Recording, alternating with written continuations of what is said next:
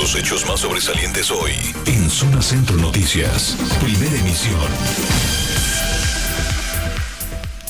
Tristeza e indignación por la pérdida de patrimonio cultural. Los arcos de San Carlos de Yautepec fueron derribados por un tráiler. Quieren estudiantes de la UAM que los vacunen antes de regresar a clases. Noche violenta, cuatro personas fueron baleadas. Es tiempo de informar. Es tiempo de la verdad. Zona Centro Noticias. Primera emisión. El poder de la información. Giovanni Barrios, en vivo.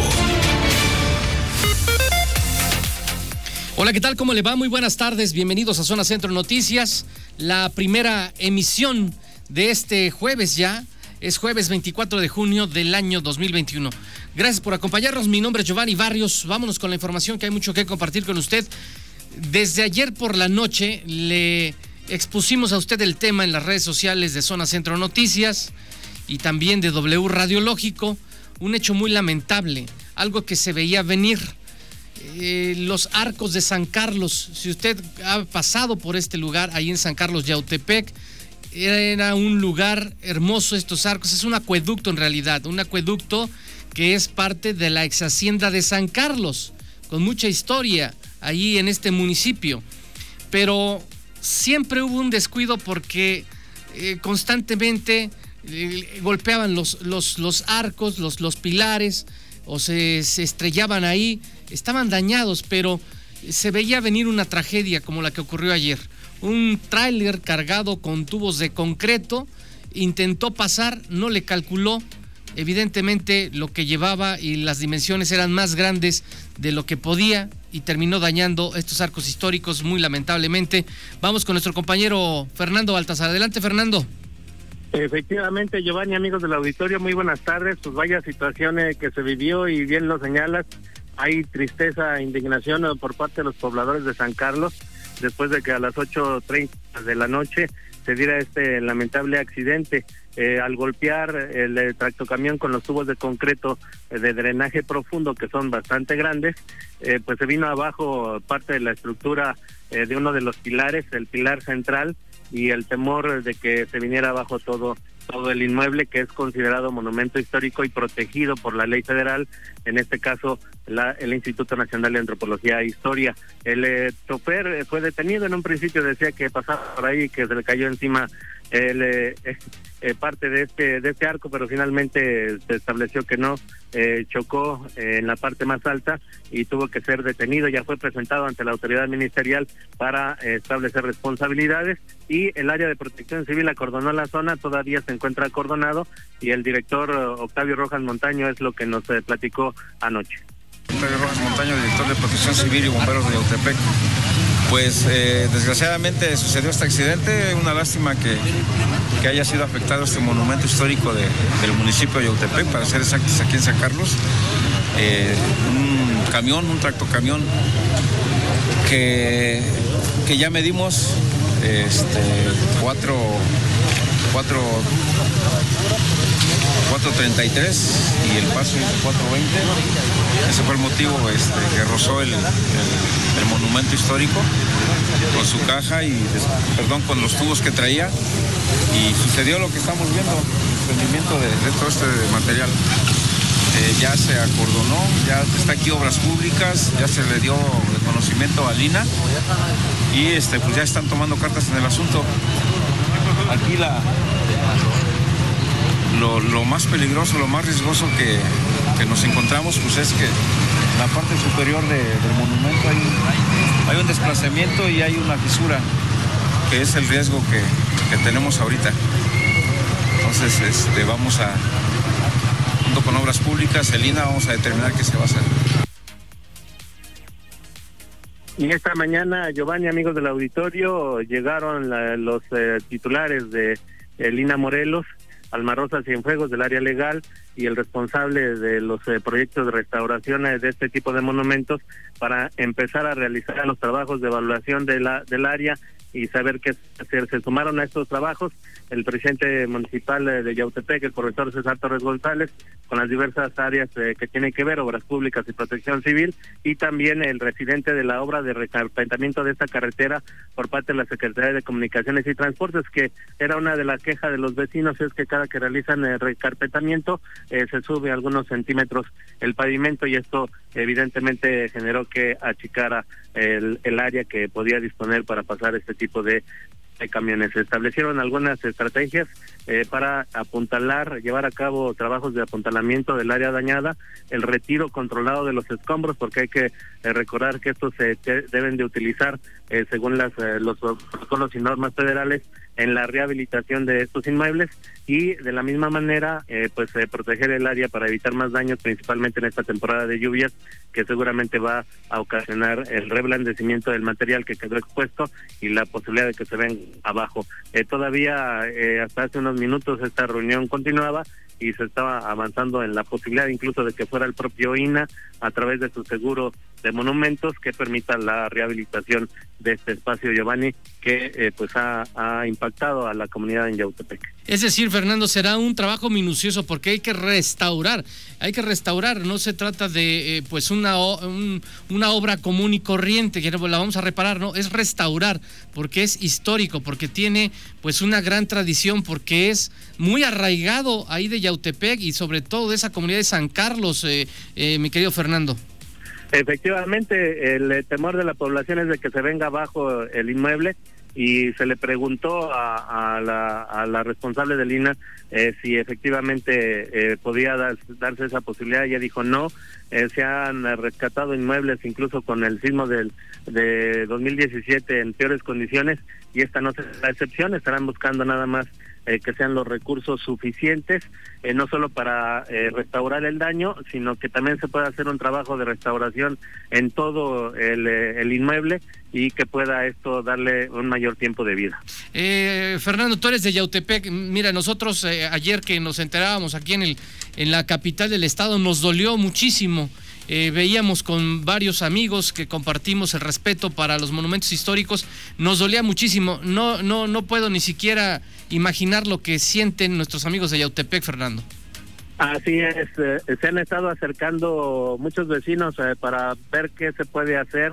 El, la primer sentimiento fue detengan a esta persona que pague todos los daños que, que ocasionó. Evidentemente se tiene que hacer un peritaje y una investigación correspondiente. Eh, incluso al momento de llevar a cabo la revisión eh, de, de, los daños por parte de las autoridades locales y federales y estatales, eh, pues finalmente los automovilistas exigían que se llevaran a cabo los trabajos de manera puntual para recuperar este bellísimo espacio y de plazo de, de paso eh, también las autoridades municipales están pidiendo que se revise eh, cómo está el eh, acueducto que se ubica en Cocoyoc, que está kilómetros adelante y que forma parte de toda esta bella estructura de la ex hacienda en Cocoyoc y en San Carlos. Qué, lástima que tuvo que pasar esta tragedia para que se pusiera atención a todo esto. Ya desde hace varios años tenían algunas afectaciones porque otros había existido otros accidentes, pero nada tan grave como el de anoche, Fer.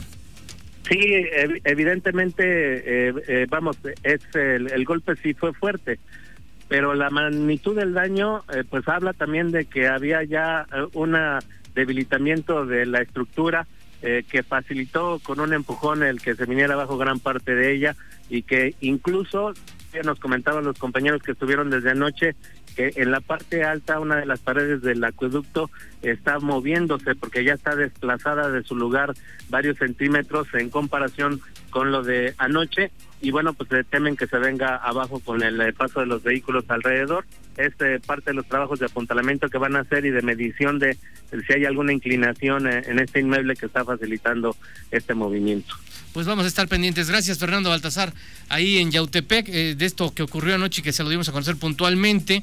El Instituto Nacional de Antropología e Historia también a nivel nacional ya emitió alguna comunicación al respecto. Adelante, Ana Lilia Mata. Gracias, eh, Giovanni. Buenas tardes al auditorio. Efectivamente, esta mañana se emitió ese comunicado por el Instituto Nacional de Antropología e Historia el INA, en el que se informa que ya se inició la evaluación de daños en la parte alta de los arcos del acueducto de la hacienda de San Carlos en el municipio de Yautepec, que los, el INA informa a su vez que eh, se iniciaron pues estos trabajos eh, para evaluar el dictamen justamente del monumento histórico y posteriormente eh, se lleven a cabo las acciones de estabilización del monumento, así como también realizar un proyecto de restauración y eh, reconstrucción de la parte colapsada después justamente de ese impacto que tuvo un tráiler en la estructura. Eh, Giovanni, pues es lo que se ha informado por parte del Instituto Nacional de este primero estudio para después eh, la reconstrucción de la parte dañada. Es la información, Giovanni. Gracias, Ana Lili. Entonces dice el INA Nacional, el Instituto Nacional de Antropología e Historia, a nivel nacional, que van a activar los seguros que se tienen para este tipo de, patrimonio, de, de bienes que tiene a su resguardo. Por supuesto, también la Secretaría de Obras del Estado va a entrar el tema en conjunto con el INA, los daños ocasionados en estos arcos de San Carlos tendrán que llevar a cabo también su reparación con recursos federales. Eso es lo que se está confirmando. Itzel Galván, adelante. ¿Qué tal, Giovanni? Muy buenas tardes. Buenas tardes también para el auditorio. Efectivamente, hoy la secretaria de Obras Públicas, la encargada de la Secretaría de Obras Públicas del Gobierno Estatal, Leticia Nolas Cortigosa, señaló que la dependencia a su cargo trabajará en conjunto con la autoridad federal con el Instituto Nacional de Antropología e Historia para primero la evaluación de los daños y también llevar a cabo la reparación de estos actos de San Carlos allí en el municipio de Yautepec. La funcionaria estatal eh, manifestó que tiene que trabajar primero el INA para hacer esta evaluación sobre los eh, daños que eh, pudieron haberse ocasionado estructurales o pues en la en estos arcos eh, históricos del municipio de Yautepec para posteriormente determinar el monto de los daños, los recursos federales que se necesitarán para que la Secretaría entonces pueda hacer esta reparación. Escuchemos.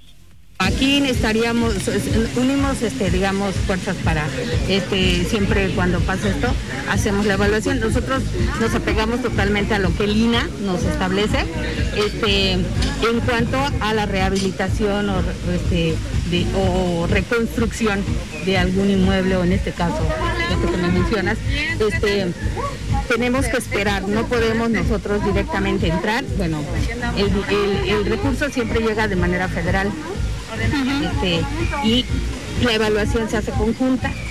Eh, normalmente se contrata personal especializado para que haga su evaluación y nos pueda hacer un proyecto, nos pueda llevar, eh, eh, nos, haga el seguimiento para poder atender esa parte. O sea, administrativamente también lleva un proceso.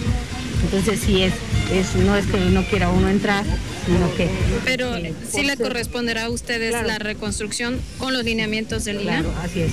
Y ocularmente en la revisión que han hecho, sí es un daño fuerte el que se ocasionó anoche a este. Sí, pero todavía no tenemos la evaluación total, o sea, ahorita todavía no podríamos hablar ni de dinero ni, de cuánto. Solo lo visual es un daño evidente, secretaria. Sí. Ahí escuchamos Giovanni a Leticia Nolas, Nolas Cortigosa, quien es encargada de la Secretaría de Obras Públicas, dijo que será el personal especializado quien se encargue tanto de la evaluación como su posterior restauración. Hasta aquí mi reporte, Giovanni. Gracias, gracias, Itzel. Recordar que estos arcos en realidad eran era un acueducto, parte de la ex hacienda de San Carlos, la ex hacienda de San Carlos, pues eh, como gran parte de las ex haciendas o la mayoría de las ex haciendas aquí en Morelos eran para el tema de caña de azúcar y eh, maíz probablemente por ahí del siglo XVII. Por eso el valor de este de esto eh, de este de este sitio y que muy lamentablemente fue dañado anoche. Vamos a cambiar de tema que otro asunto que está también en la agenda periodística son las vacunas. Hoy a primera hora de este jueves cientos de personas se dieron cita en los puntos de vacunación de Temisco. Ahí se coloca la vacuna AstraZeneca para personas de 40 a 49 años. Alejandro López, adelante, te escuchamos. Muy buenas tardes, Giovanni, y al auditorio. Pues hubo una gran participación de la ciudadanía en la aplicación de la vacuna contra el COVID-19 en el módulo del Parque Carlota. Esto ubicado pues en la colonia Loma del Carril del municipio de Temisco. A las 7 de la mañana cuando llegamos ya había más de mil personas formadas, eran varias cuadras, unas estaban sentadas en bancos, sillas o acostadas y bien cobijadas. Giovanni, algunos llegaron la noche del miércoles, estaban firmes a pesar de las inclemencias del tiempo, ya que llovió durante la madrugada. El vacunarse pues es una muestra de cariño y muestra de ello pues es Benito Sotelo quien acompañó a su esposa para aplicarse la dosis. Vamos a escucharlo. La aplicación de la vacuna contra el COVID-19 también pues es un acto de amor. Ahorita me encuentro con el señor Benito Sotelo. Benito Sotelo. ¿A qué hora llegaron ustedes para la aplicación de la vacuna? Está acompañando a su esposa. A las 11 de la noche. ¿Cómo se siente que pues se encuentra con su esposa que ya va a ser vacunada contra el COVID-19? Bien, bien, me da mucho gusto, mucho gusto de que se vaya a vacunar ya. ¿Usted ya se vacunó? Ya, ya, ya. ¿Cómo se sintió? Bien, bien, normal, tranquilo, todo, todo bien. Todo bien. ¿Algún consejo, alguna recomendación que vengan a aplicarse la Pues, dosis? Que sí, que se la apliquen, más que nada, sí, para, para ya estar un poco mejor y a salir bien. ¿Cuántos de su familia faltan por vacunarse? Y de hecho ya, ya no, ya nada más faltamos de la segunda dosis. Sí, pero ya todos ya, ya están vacunados. Giovanni, pues algunas recomendaciones, duerme bien y mantente hidratado antes de vacunarte con el fin de encontrarte pues lo mejor posible ese día. No olvides tomar las precauciones de seguridad en el centro en el que te vacunes, como mantener la sana distancia mientras esperas y llevar puesta la mascarilla. Informa pues al profesional sanitario de cualquier enfermedad o condición que pueda requerir precaución pues. Conserva tu registro de vacunación. Muchas gracias. Hasta luego. Gracias a ti, Alejandro López Arce. Mientras tanto, también la Federación de Estudiantes Universitarios de Morelos están pidiendo vacuna. Dice, bueno, regresamos a clases, eh, sí, para el, el próximo ciclo escolar, pero antes de regresar, vacúnennos. Eso fue lo que adelantó el presidente de la FEUM. Adelante, Itzel Galván. Efectivamente, Giovanni, el presidente de la Federación de Estudiantes Universitarios de Morelos, César González Mejía, consideró imprudente que puedan regresar en los próximos, eh, próximos meses de manera presencial a las aulas, eh, aunque sea de manera escalonada, sin que los estudiantes cuenten ya con la vacunación contra COVID-19. El presidente de la FEUM dijo que estarán exigiendo como estudiantes a las autoridades que puedan eh, facilitar estas eh, dosis, estas vacunas contra COVID antes del mes de agosto, que es la fecha que se tiene prevista, por lo menos lo que ha dicho, recordemos, el propio rector de la máxima casa de estudios, que estarían regresando al, eh, a los planteles, a las aulas de manera híbrida, algunos de manera presencial, otros más de manera eh, digital o a través de estas plataformas y de forma escalonada. Sin embargo, pues dijo que eh, sí existe un gran riesgo de contagio si no regresan a las aulas los estudiantes con sus respectivas vacunas. Dijo que tendrán que buscar alternativas de protesta, de manifestación, pues existe también riesgo de salir a las calles a manifestarse, eh, por lo que tendrán que pues buscar eh, opciones innovadoras para exigir a la autoridad precisamente el ser protegidos contra COVID. Escuchemos. Consideramos que regresar sin vacuna es una completa imprudencia. Es lo que hasta ahora se ha venido observando. Estamos analizando la opción de incluso generar este, protestas innovadoras porque no podemos salir a la calle e incluso la posibilidad de declararnos en paro en caso de que en caso de que el regreso se dé sin nuestra vacuna o que no veamos una vacunación pronta. El rector ya lo dijo, el regreso está planeado a agosto, pero los estudiantes, y esto es muy importante y les pido a ustedes, los medios de comunicación, que lo hagan saber, que el regreso se dé en agosto, pero el regreso no es para todos. El regreso es únicamente para los programas académicos teórico-prácticos y en especial para los últimos semestres que han perdido muchísimas prácticas profesionales.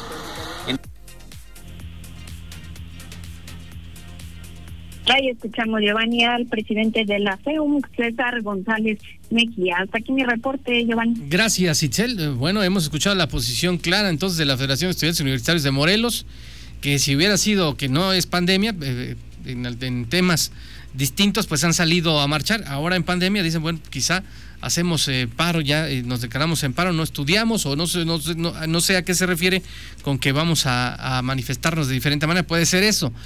Pero eh, lo que dijo la federación es que hasta el mes de octubre estarían ya vacunados de 18 años hacia adelante. Eh, no sabemos si se va a cumplir estas metas porque sí se lleva un retraso en la vacunación, pero bueno, vamos a estar atentos. Y eh, quienes pretenden separarse de Xochitepec para convertirse en municipio indígena son habitantes de Alpuyeca, ya quieren ser municipio indígena. Que recuerde usted, hay tres nuevos municipios indígenas en Morelos y los tres han presentado problemas de diferente índole. De entrada, pues en cuestión de recursos, de salida, pues en cuestiones electorales. Pero hoy Alpuyeca dice que queremos ser municipio indígena. Eh, adelante, Ana Lilia Mata. Gracias, Giovanni.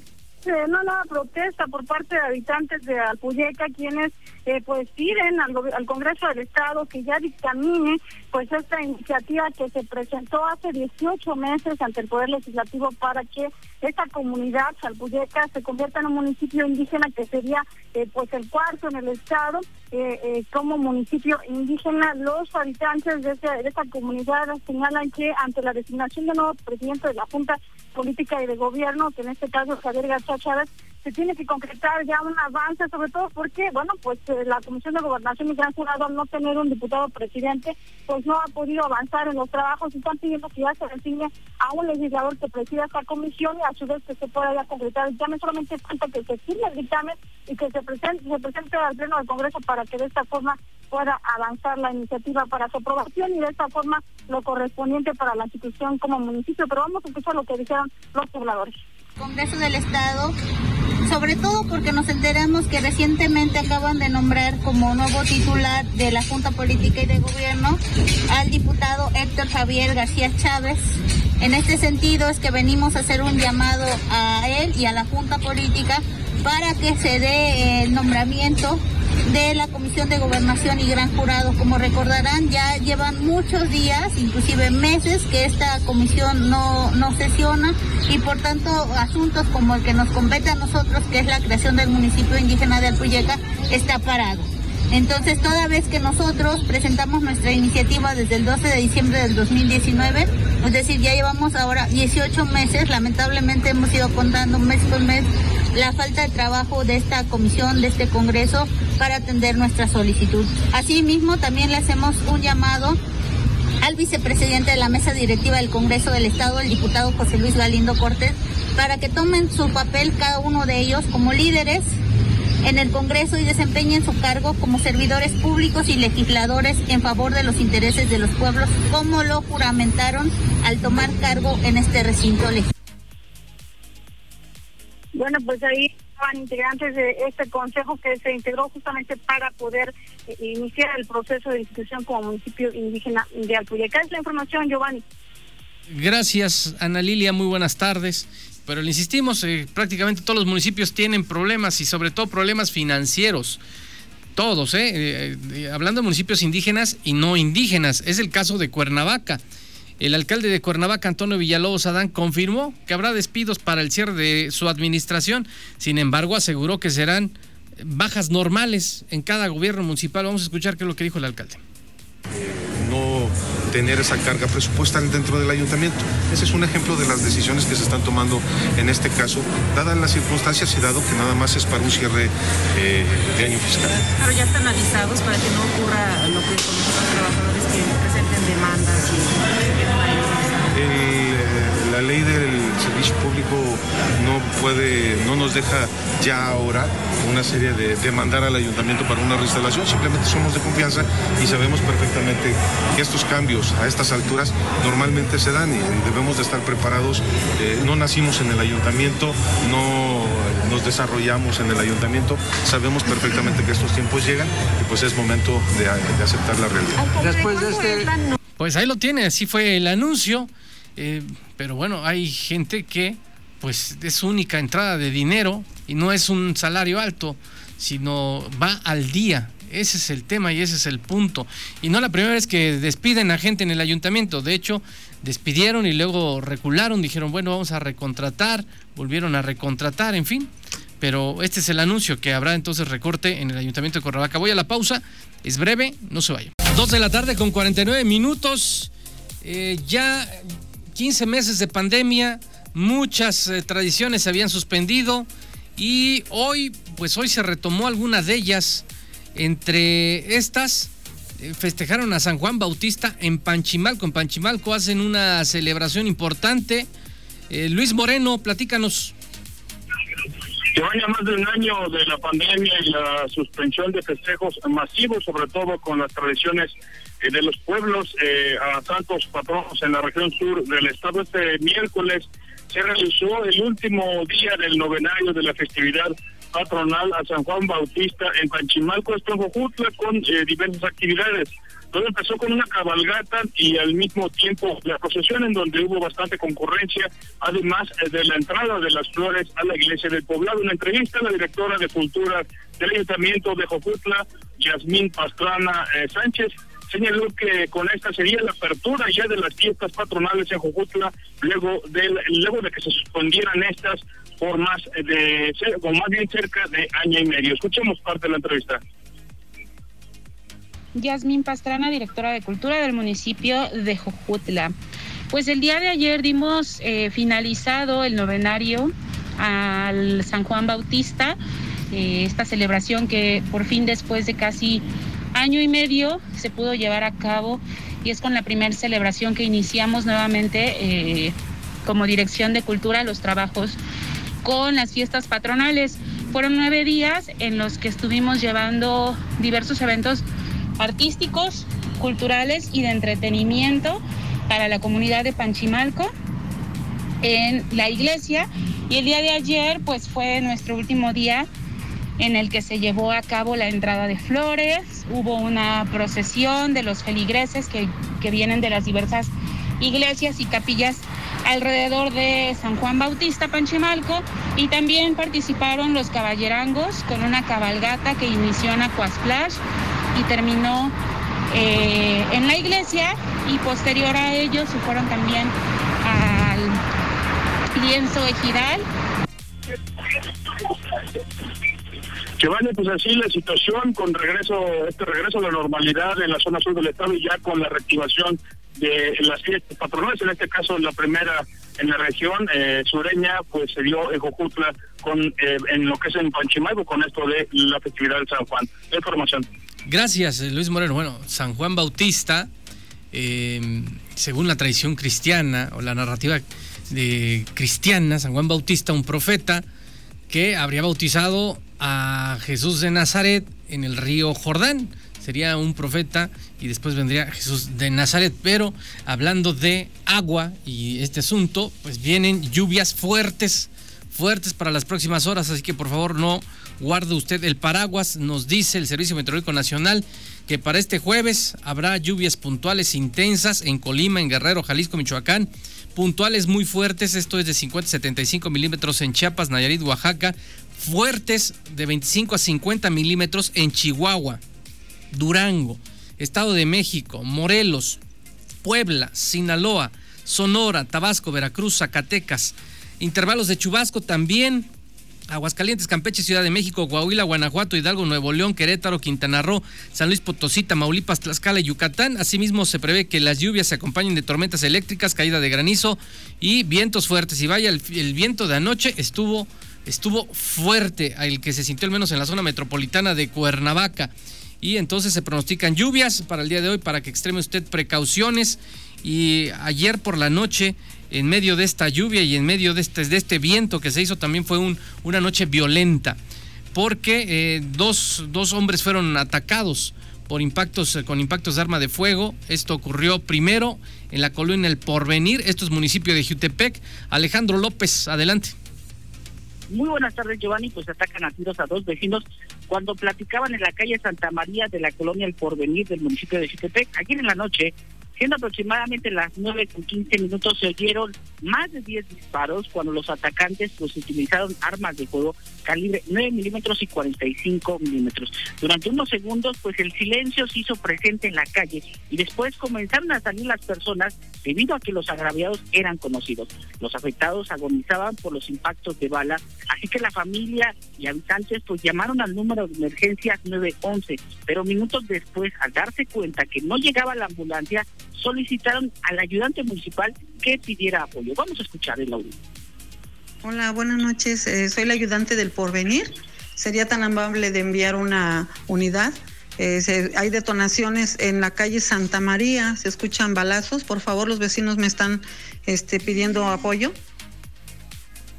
Giovanni, pues al arribar los socorristas atendieron a los hombres, quienes fueron llevados de emergencia a un hospital donde están delicados de salud. A las 10 con 15 minutos de anoche, eh, pues los peritos ingresaron a la zona e iniciaron las pesquisas correspondientes. Hubo un operativo por parte de los agentes policíacos, pero sin resultados favorables. Gracias, hasta luego. Alejandro, antes de cortar la comunicación y ya que estamos contigo, este es un hecho, esto es en el porvenir de Jutepec, pero en la huizachera de Yautepec, despuesito, minutitos después, eh, algo similar, dos hombres también fueron atacados a balazos.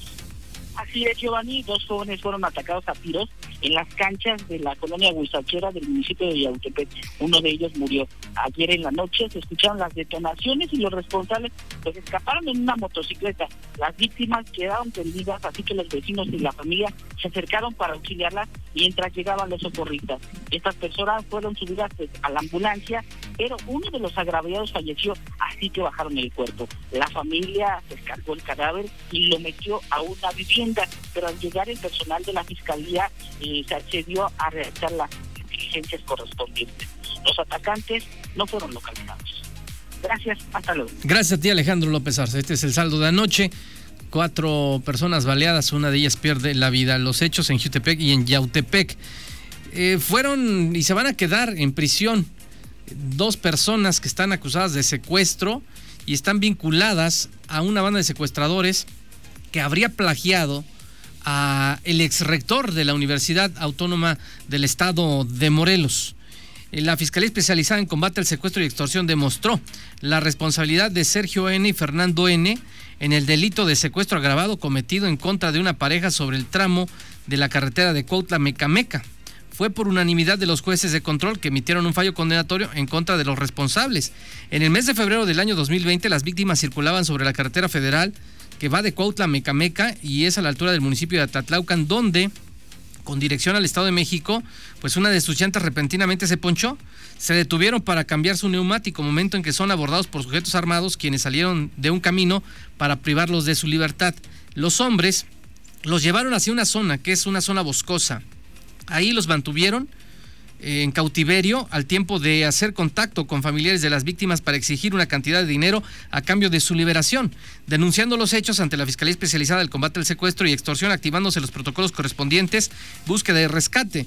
Mediante un operativo desplegado en la zona, elementos del grupo de fusión WEX, integrantes de elementos de la Agencia de Investigación Criminal y de la Policía del Estado y la Policía Federal Ministerial localizaron y liberaron a la pareja, logrando la detención de Sergio N y Fernando N, quienes cuidaban a los afectados.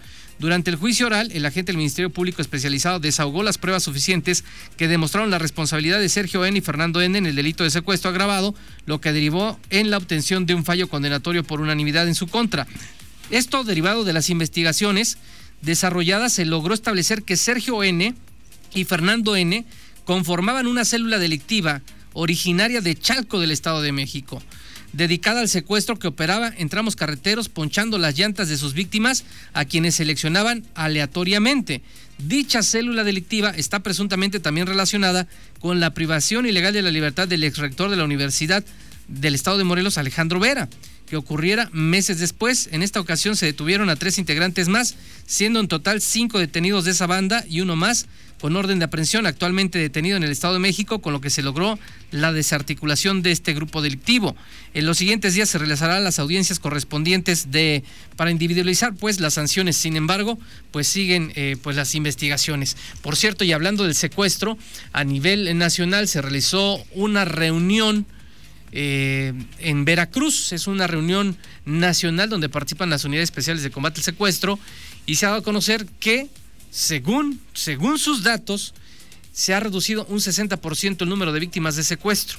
Eso es lo que se dijo hoy. Vámonos con nuestra compañera Itzel Galván, porque eh, el secretario de Movilidad y Transporte, Víctor Mercado Salgado, pues ha señalado que le ha parecido extraño que se retome una propuesta que hizo pues desde hace meses, era el transporte rosa.